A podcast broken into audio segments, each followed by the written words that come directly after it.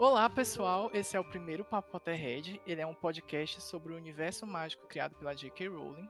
É, meu nome é Sidney e, e, antes de me apresentar direitinho e apresentar todo mundo que faz parte desse podcast, eu quero falar um pouco sobre como ele vai funcionar.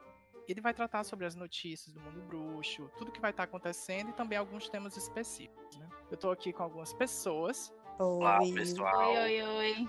Tudo bom, gente? Vamos conhecer quem é que vai ficar junto comigo aqui nesse projeto. Vamos começar pela Marjorie. Ah, oi, gente, eu sou a Marjorie. É, meu apelido é Marge. E eu tenho 18 anos. E desde sempre eu me vejo conhecendo Harry Potter desde muito nova, porque eu tive muita influência das minhas primas mais velhas. Então, praticamente eu saí da barriga da minha mãe já assistindo e conhecendo Harry Potter. Sou da casa Lufa Lufa, uma casa maravilhosa. A primeira lembrança que eu tenho assim de Harry Potter é eu deitada dentro de uma rede e minhas primas botando pra mim. E lógico que eu acho que o primeiro filme que a maioria das pessoas assistiram foi A Pedra Filosofal. Então, esse foi o primeiro filme que eu tenho lembrança e é mágico para mim, porque sempre que eu assisto filme, eu sempre lembro da mesma nostalgia que eu tive quando eu era muito pequenininha. O meu livro favorito é O Prisioneiro de Azkaban. E o meu filme favorito é O Prisioneiro de Azkaban. Eu gosto muito. E gosto muito de Cálice de Fogo também. Olá, eu estou um pouco gripada, por isso que eu mal estou falando. Meu nome é Micaela, Micaela Damasceno, tenho 27 aninhos. Sou da Lufa Lufa. Maravilhosa. Como sempre. Melhor casa, né? Melhor casa. Com certeza. Justos, leais, amigáveis, lindos e maravilhosos. Eu não lembro muito bem o meu primeiro contato com Harry Potter. Assim, na minha mente foi. Eu era adolescente já. Acho que eu tinha meus 14, 15 anos. Mas foi assistindo justamente no SBT. Eu não tinha os livros. até hoje eu não tenho. Eu tenho só um, o último. Os outros livros, quando eu comecei a ler, foi através de um amigo. E eu li todos os livros, eu acho que em quatro ou três dias. O momento mais impactante para mim foi esse: assistir a televisão, gostar e querer ler todos os livros. O livro que eu mais gosto é Cálice de Fogo. E o filme que eu mais gosto é Prisioneiro de Azkaban também. Eu acho que é o, o Prisioneiro de Azkaban é um dos filmes favoritos de muitos fãs de Harry Potter. É um dos melhores. É verdade. Vamos lá. Meu nome é Augusto Xavier, tenho 27 anos.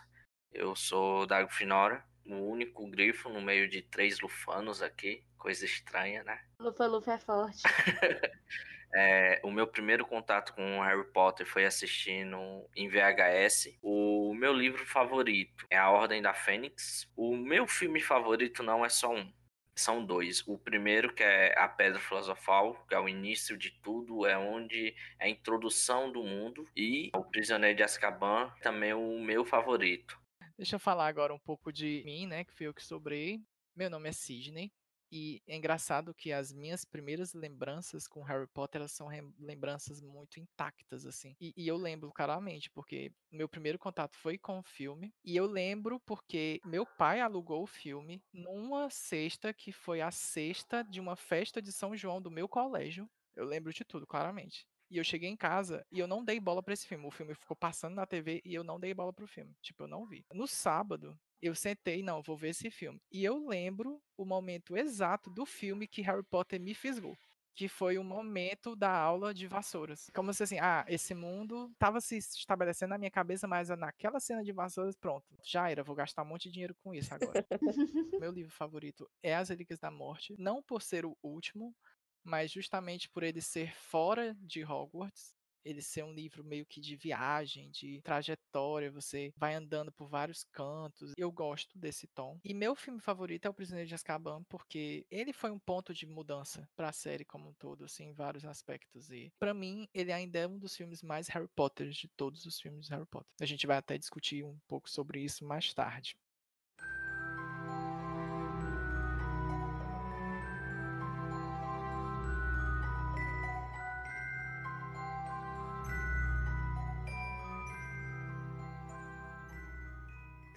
20 anos.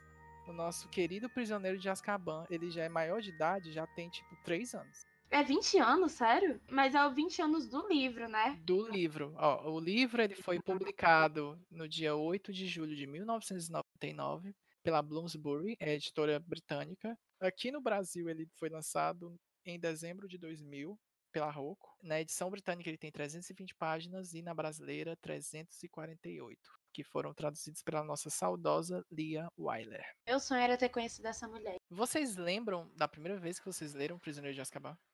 Lembro. Eu tinha 10 anos. Nossa, não, não lembro. Eu não vou lembrar exatamente da primeira vez, mas eu lembro que ele não foi um dos primeiros livros de Harry Potter que eu li, porque eu li, tipo, muito fora de ordem. Na minha concepção, Harry Potter entrou mais afinco é, no meu organismo, digamos assim, a partir de Prisioneiro de Azkaban.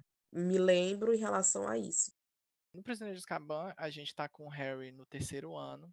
E todo esse ano do Harry vai envolver esse prisioneiro, né, que a gente conhece por Sirius Black, que fugiu e lá na frente da história a gente descobre que ele quer matar ele. E todo o universo bruxo está ciente dessa ameaça que é o Black e tem diversos guardas de Azkaban, que são os dementadores, em vários cantos à procura do Black. Azkaban a gente não conhece necessariamente no livro Prisioneiro de Azkaban, né? No final da Câmara Secreta, o Harry, Ron e Hermione tomam conhecimento da existência de uma prisão especial para bruxos e diz que esse lugar é, é, terrível, né? Justamente porque o Hagrid foi, né, para lá, se eu não me engano. A gente só vai ter uma adaptação cinematográfica de Azkaban lá no quinto filme, numa cena rápida, que todo mundo sabe qual é, né? Aquela cena que vai passar no jornal. Aí eu pergunto para vocês, vocês tinham imaginado Azkaban daquele jeito ou de outra forma? Eu achei que a prisão seria como nós vimos em Animais Fantásticos escritos em Grindelwald.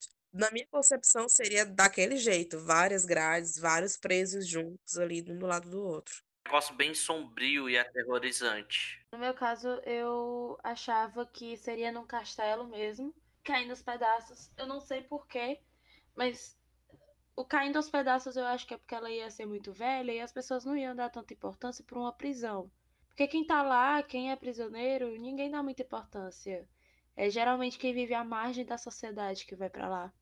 Ou então pessoas que outras pessoas não se importam porque fizeram mal. Nesse terceiro ano, a gente conhece o Sirius Black. Quando eu li, não tinha passado pela minha cabeça toda essa reviravolta dele ser o padrinho do Harry, né? Eu acho que no momento que eu, eu vi que o Sirius não ia fazer alguma coisa, assim, por algum motivo, eu não lembro ao certo, mas eu sempre linkei muito aquele cachorro, que óbvio era o Sirius, né, que apareceu pro Harry, quando o Harry chama o Noite Buzz, por engano eu sempre, sei lá, eu linkava ele, eu pensava, não, ele tá observando o Harry, mas não é para matar, ele é uma pessoa boa.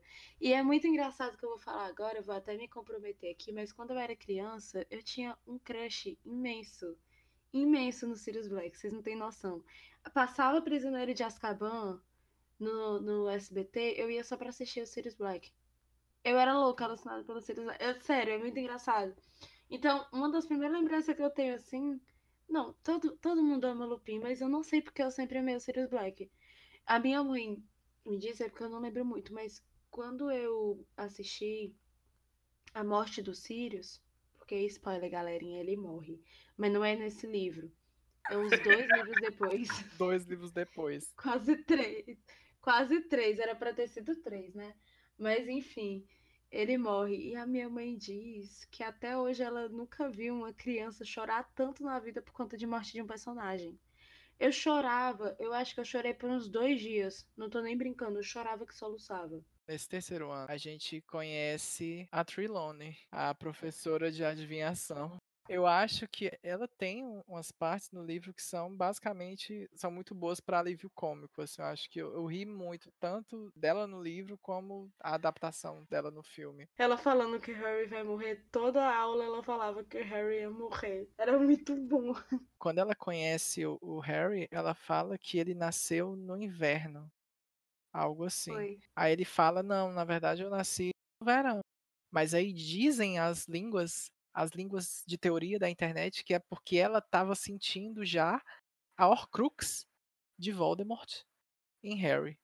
E sentiu, na verdade, o nascimento do Voldemort. Que realmente foi no inverno. Porque você pinta na sua cabeça a Trelawney como uma espécie de charlatona. O que ela não é. Ela tem os seus momentos de realmente prever as coisas. De médium. Né? De médium, mas não é uma constante. E nós temos o Lupin, sendo o melhor professor de defesa contra as artes da Tebas que Hogwarts já viu. Um dos melhores personagens desse livro, né?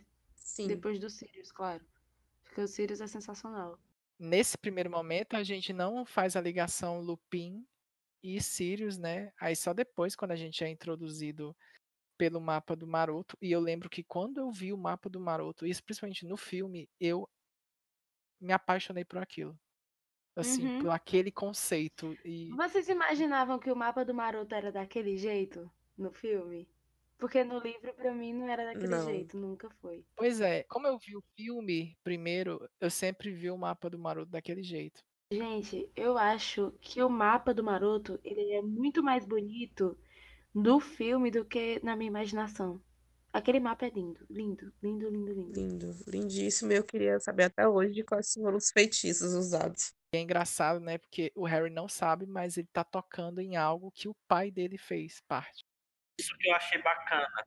Existiu a febre dos marotos e, e até hoje existe, né? Tem, tem muitas pessoas que são totalmente apaixonadas pelos Sirius, ou totalmente apaixonadas pelo Lupin.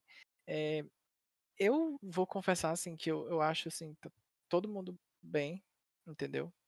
Mas, assim, eu gosto muito da ideia. É porque, assim, quando eu penso em marotos, eu lembro logo de algumas outras coisas que eu não gosto em relação aos marotos. Não sei se acontece com vocês. Como assim? Ao Tipo, bullying que eles ao faziam bullying. com, Isso, eu sempre lembro de Sim. bullying. Eu sempre penso em bullying.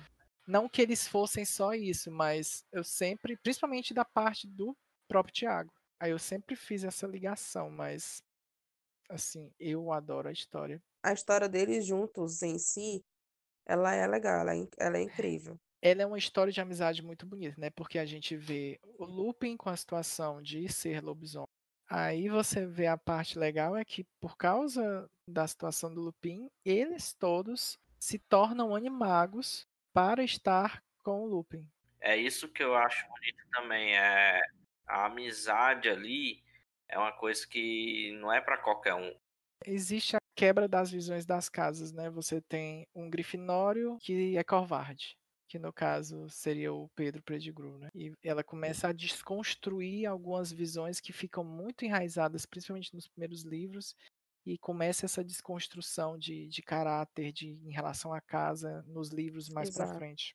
É engraçado você ver que existe essa desconstrução até mesmo entre os personagens. É, e não só com novos personagens, né? Esse, esse livro traz, ele também traz uma expansão maior do mundo bruxo. A gente tem Azkaban, mas a gente também tem um aprofundamento de Hogsmeade. Porque antes a Isso. gente só tinha o Beco Diagonal, né? E todas aquelas lojas, mas agora a gente conhece esse povoado maravilhoso que pelo menos eu adoraria morar em Hogsmeade. Ah, eu também, Rosemary é um sonho. E, e, e eu- acho incrível é que, principalmente assim na parte cinematográfica, eu adoro a estética que foi dada no filme, no Prisioneiro de Azkaban para Hogsmeade. Porque, sei lá, parece assim, tipo, sei lá, não, não sei nem explicar, parece tipo a vila do Papai Noel. Eu não sei explicar. Exato, é aquele vilarejozinho É aquelas, aquelas aconchegante. casinhas com as- uns telhados Exatamente. grandões, bem altos.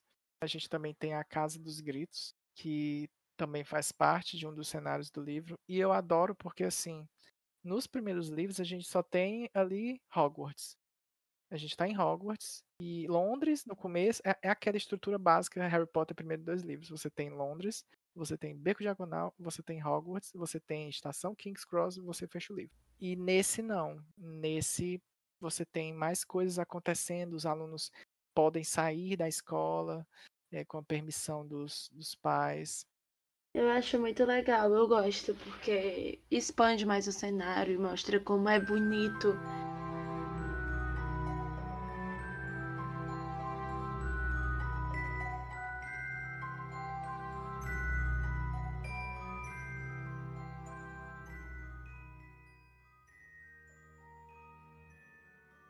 Quem a gente não falou e faz sentido não ter falado é do começo do livro, que é com aquela pessoa que ninguém suporta, né? Que é a tia Guida. Deixa, deixa eu perguntar um negócio pra vocês. É, como eu li, né, o meu. O, a Pedra Filosofal quando eu era muito novinha, eu achava muito engraçado que no início ele falava, né, que a tia do Harry tinha uma, um pescoço igual a de uma girafa, porque ela bisbilhotava os vizinhos. E eu achava muito engraçado, porque na minha cabeça ela tinha um pescoço realmente igual a do girafa, sabe? Bem longuzão, assim. Tipo, bem longuzão. Bem longo, assim, era muito engraçado. Imaginação. E com a tia Guilda foi do mesmo jeito, gente. As características que davam pra tia Guilda, eu acho que eu exagerava em 4 mil. É quando ela se torna um balão, é uma, é uma A cena. satisfação que dá. O mais legal mesmo é a parte do Noite Bus. É, o Noite Bus é incrível. Aquela caveirinha que fala foi uma adição do filme, mas eu Uhum. acho ela incrível. Tem gente que odeia, mas eu adoro a caveirinha. Ah, eu adoro aquela, aquela caveirinha, gente, meu Deus. Minha visão de O Prisioneiro de Azkaban, ela é muito influenciada pelo filme, mas eu meio que dou graças, meio que dou graças a Deus do filme ser daquele jeito, porque pra mim ele casa muito bem com O Prisioneiro de Azkaban, aquele, aquele, aquilo. E se você reparar, é, as coisas do Prisioneiro de Azkaban nos fãs são bem, são muito fortes, tipo o mapa do É Baruch, verdade. é, o Noite Buzz, é, tu- o Vira Tempo que a gente ainda vai falar sobre ele. O Vira-Tempo, coisas- verdade. Eu tava são- esquecendo que o Vira-Tempo era do prisioneiro. São, são coisas que são muito icônicas dentro da própria série. Tem também alguns outros personagens desse livro, né, algo que eu não sei se vocês lembram, devem lembrar do Cirque Dogan, que ele é tipo um cavaleiro que anda nas pinturas. Vocês lembram Sim, dele? sim. Sim, sim. É ele que. Tanto que ele aparece após a mulher Ele fica no gorda. lugar A Gorda mulher gorda ser rasgada. Isso. É, Sim, sim. E é- eu lembro que é muito engraçado quando ele fica durante essa nessa posição de, de guarda.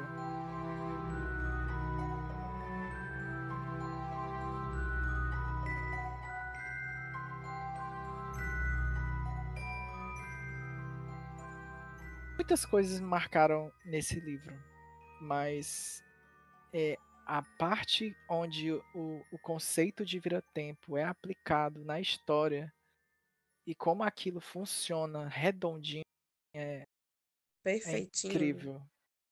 Porque Eu assim, adoro. lidar com o tempo é uma coisa assim que se você não tiver cuidado, Exatamente. A J.K. ela conseguiu trabalhar com o vira-tempo em Prisioneiro de Azkaban de uma forma linear, ou seja, teve um começo, um meio e um fim. O interessante foi esse da viagem do tempo, que ela deixou bem clara.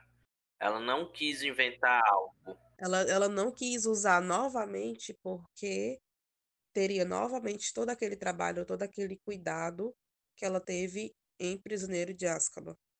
Pois Por é. isso que até ela comentou, por isso que teve, eh, ela não.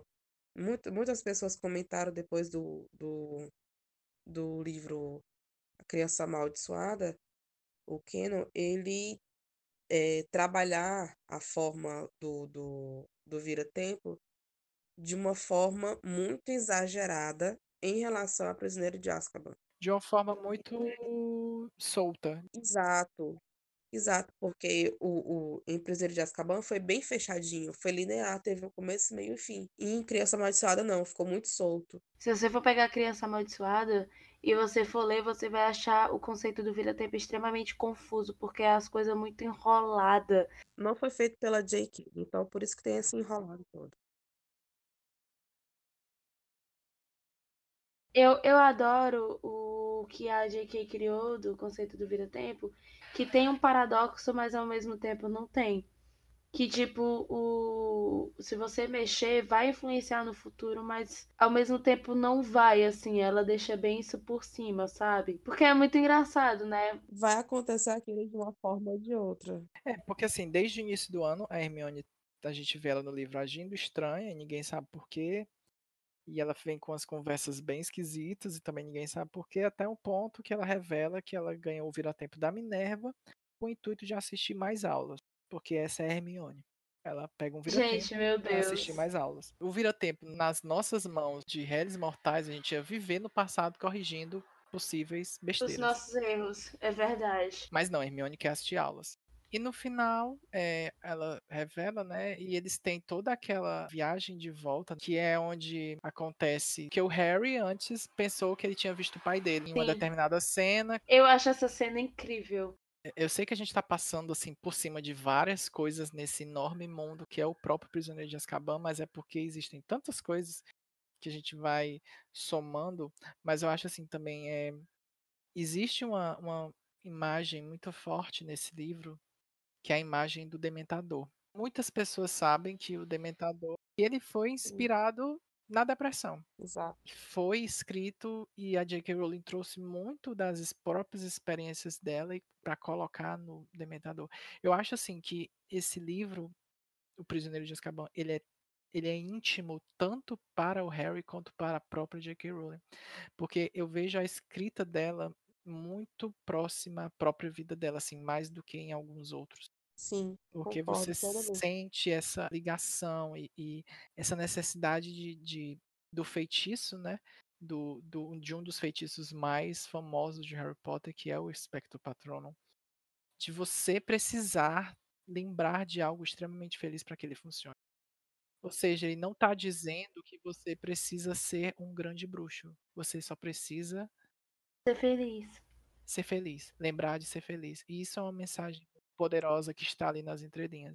É tão perfeita a ligação que a J.K. fez em relação aos dementadores ser a, a depressão, que até a forma como o dementador é criado parece muito com a depressão em si, realmente. Porque a, a criatura dementador, ela não nasce de uma mãe, digamos assim, né? Não, não, é, não tem somente de nascer. O dementador é um fungo. É como se fosse um fungo que se prolifera por conta da infelicidade daquelas pessoas, da tristeza daquelas pessoas dentro do dentro da prisão de Azkaban.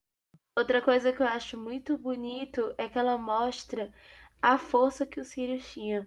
O Sirius sabia que era inocente, o Sirius foi preso injustamente e o Sirius queria justiça.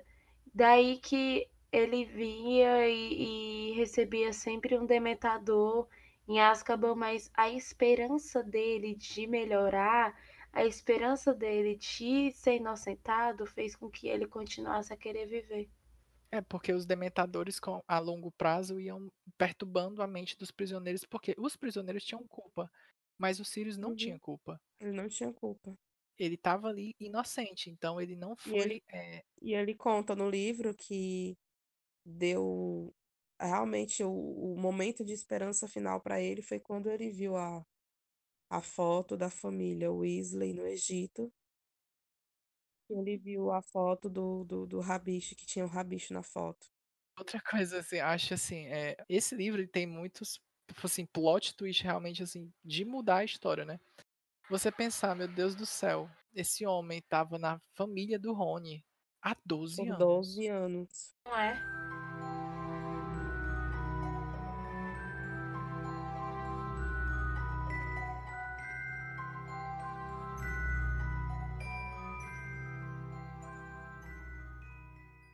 Muitas pessoas ligam esse fato sombrio ao fato dos dementadores e da própria Azkaban.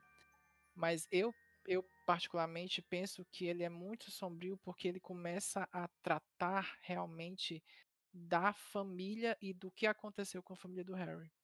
Porque assim, na Pedra Filosofal, é, na Pedra Filosofal e na Câmara Secreta, a gente tem a apresentação daquele mundo e nós temos, tipo, o caso do dia, entendeu? É o caso do livro, entendeu? Você tem uma história, assim, a gente descobre depois, né, que tudo vai convergir para uma grande história, mas assim, se você lê isoladamente, eles são livros de introdução. Mas no Prisioneiro de Azkaban a gente começa a emergir mais nessa nesse tom do que aconteceu com a família do Harry, essa questão de traição, essa questão de, de amizade, essa questão de rancor. Eu acho que é um filme que trata muito sobre rancor também. Tem Perdão. muitos sentimentos envolvidos em, em Prisioneiro de Azkaban. Principalmente naquele que é descoberto de quem é Pedro Pettigrew, né? Principalmente ali, que eles trazem à tona quem ele é realmente, que ele tá na sala.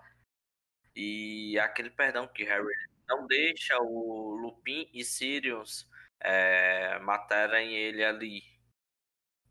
Aí meio que o perdoa, mas para ele ser julgado. Ser julgado, ser julgado pelo erro que ele fez. Isso. Eu, eu acho que o, o que mais me toca em Prisioneiro de Azkaban é justamente esse negócio de você ainda acreditar que o seu melhor amigo, apesar de ser seu inimigo, apesar de ele ter feito coisas muito ruins, ele pode se arrepender e pode se tornar uma pessoa diferente. O Sirius é um personagem que eu gosto muito, ele é o meu personagem favorito justamente por conta disso, porque apesar dele ser muito orgulhoso, de ele não admitir que ele acredita que o Pedro vai melhorar uma hora, ele no fundo, no fundo, ele acredita que o Pedro vai mudar, porque aquele não é o Pedro que ele conhecia. Eu, eu gosto muito desse negócio de trazer à tona a amizade e a importância da amizade, sabe? Uhum. É, é interessante, né? Porque esse, esse é muito, eh, se você pensar esse filme, ele traz muito essa questão da amizade, né? Porque a gente é introduzido a- ao universo dos marotos, né? Que, que é o, o, o pai do Harry, o, o Remo, o próprio Pedro Pettigrew e o Sirius, né? A gente começa a, a, a ser imerso, né, nessa realidade e a gente percebe, né, o, o quanto o quanto cada um traz é, esse machucado em si, né? A gente percebe isso no Lupin, a gente percebe isso no Sirius, Uma bagagem emocional muito grande. Não, a gente Isso. percebe isso até no próprio Harry, sabe?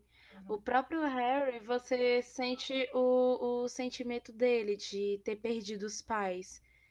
Ele, você começa a ver um Harry com um quê mais de vingança, sabe? De falar, eu vou matar ele porque ele matou os meus pais, ele me tirou uma coisa que eu sinto muita falta, que eu queria ter demais, que é o amor dos pais, sabe? O, o, a companhia dos pais. Tem muita coisa assim, se deixasse a gente ia ficar falando aqui por Se a dias, gente ficasse aqui, meu amigo, até de manhã e não É. acaba mais. ia ficar por dias, mas assim, desse apanhado do que a gente falou, o que é que vocês mais preferem do Prisioneiro de Azkaban? Eu acho que naquele final que o Harry, que ele chega pro Harry e diz que se ele quiser, vai entender se o Harry quiser morar com os tios dele. Ah, essa parte dói muito em mim. Nossa, Ai, dói sim, muito em sim. mim. Essa parte também dói em mim. Sempre, ela falar, sempre dói. não. Não importa quantas vezes eu leia, quantas vezes eu veja. Aham. Eu não quero falar um palavrão, mas achei demais essa essa parte do do livro em si, porque ele deixa ali exposto o sentimento dele. E ele revela que é o padrinho ali, é onde ele revela que é o padrinho dele, só que o Harry já sabe. É a sutileza desse diálogo. Porque quando ele fala isso, ele tá, ele tá falando ao mesmo tempo que ele não sabe o que o Harry pensa dele, mas que ele gostaria de ser bem visto pelo Harry. Tudo isso numa fala. Também tem uma cena que eu gosto muito que não existe no livro. É uma cena onde tá o Lupin e o Harry na ponte e o Lupin fala de como foi tratado pela família do Harry. Umas coisas que eu não, tira, eu não tiraria de jeito nenhum dos livros e que eu acho super importante, inclusive nesse livro, é a introdução do próprio Sirius Black, justamente por conta dessa introdução de trazer um pouco mais de família que o Harry não tinha pro Harry, sabe? E amizade também, sabe? Mostrar que a gente já conhecia o trio, que são amigos, né? São os principais.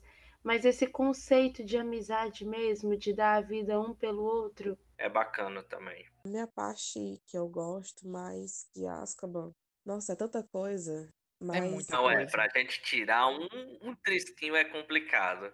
não vou dizer uma cena específica, mas a situação. Eu gosto muito da situação deles voltarem no tempo. E, a, e como o próprio Dumbledore fala, né? Se vocês tiverem sorte, vocês conseguem salvar duas vidas. Então, eu acho muito interessante essa parte deles, do, do encaixe perfeito da, do, da história do, do vira-tempo, de voltar ao tempo e tentar ajudar o Sirius e também acaba ajudando o Bicurso. O Alfonso Cuarón, meu Deus, esse homem, saudades. É, na, na construção visual dessa cena, ele foi muito certeiro, porque quando supostamente matam o Bicurso, a gente só escuta o barulho e os corvos voando. E, e eles não veem essa cena, sabe? Eles não veem. Supõem que aquilo aconteceu.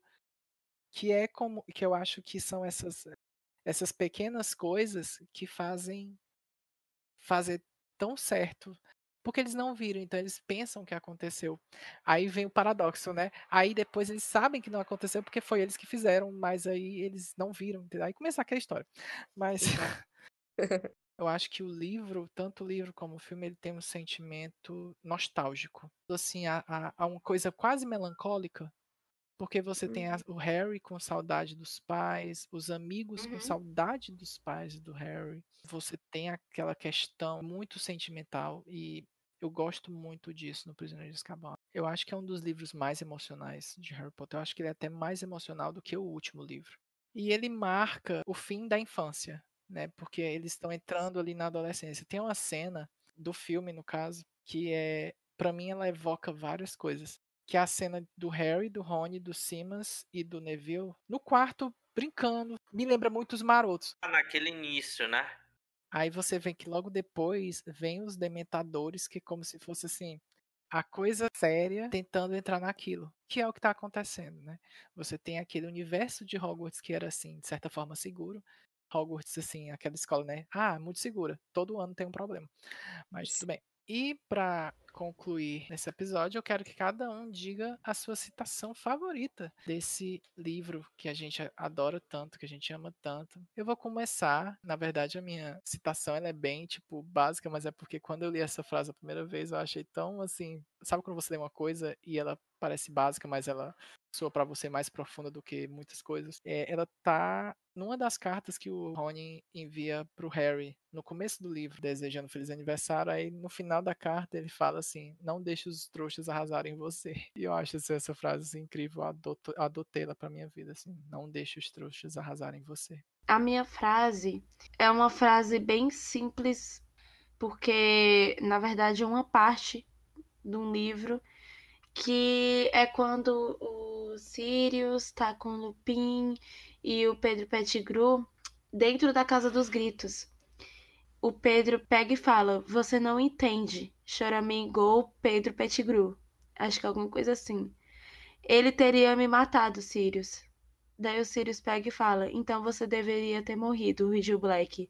Morrer em vez de trair seus amigos, como teríamos feito por você. Porque, como eu disse anteriormente, esse livro eu acho ele muito especial porque ele trata muito de amizade. E o Sirius é um personagem que eu admiro muito porque ele é muito fiel aos amigos dele. É, mostra muito que você tem que ser fiel aos seus amigos. E você tem que acreditar que eles vão mudar mesmo depois dos erros. A minha frase preferida do livro, eu acho que é quando eh, se tem o primeiro momento com o mapa do Maroto, que é juntamente com os gêmeos, né, Fred e Jorge, que são um dos personagens de toda a história, um do, eh, os dois personagens de toda a história que eu gosto muito, que eles representam muito a alegria para mim. E, Maravilhosos. tipo, aquela frase icônica, né? Juro solene, juro solenemente que não pretendo fazer nada de bom. Então, eu acho que é uma das frases que ficou guardado em qualquer coração Potterhead. E que é a mais repetida até hoje. Pois é. É uma frase que me faz lembrar do universo Harry Potter e me faz lembrar do Prisioneiro de Azkaban. Bom, gente, é isso, né? É, a gente conversou um pouco aqui sobre esse livro maravilhoso que a gente tanto ama. É, muitas coisas ficaram de fora, porque assim é impossível você falar sobre o prisioneiro sem puxar uma coisa, puxar outra, mas a gente só queria é, celebrar os 20 anos dessa história em particular que a gente tanto ama. Se você gostou é, desse episódio, né? Não deixe de avaliar esse podcast no agregador que você está escutando. A gente tem as redes sociais do Papo Potterhead, tem o Instagram do Papo Potterhead, arroba Papo Potterhead, a gente vai estar divulgando tudo lá. É, não esqueçam de avaliar também, compartilhar com os amiguinhos, ajudar a gente na divulgação. Vai deixar seu like, meu Deus. E deixa seu like. Deixa seu like. Não, mas ajudar também com a opinião Exatamente, de vocês gente. É. para ter uma melhoria, né? Porque a gente está começando agora. Então a gente quer opiniões para melhorar, para ficar algo bem mais agradável também para todo mundo. E é isso, e até a próxima. Tchau, povo. Cuidado com o Beijinho. Beijo, tchau, tchau. Cuidado com o dementador.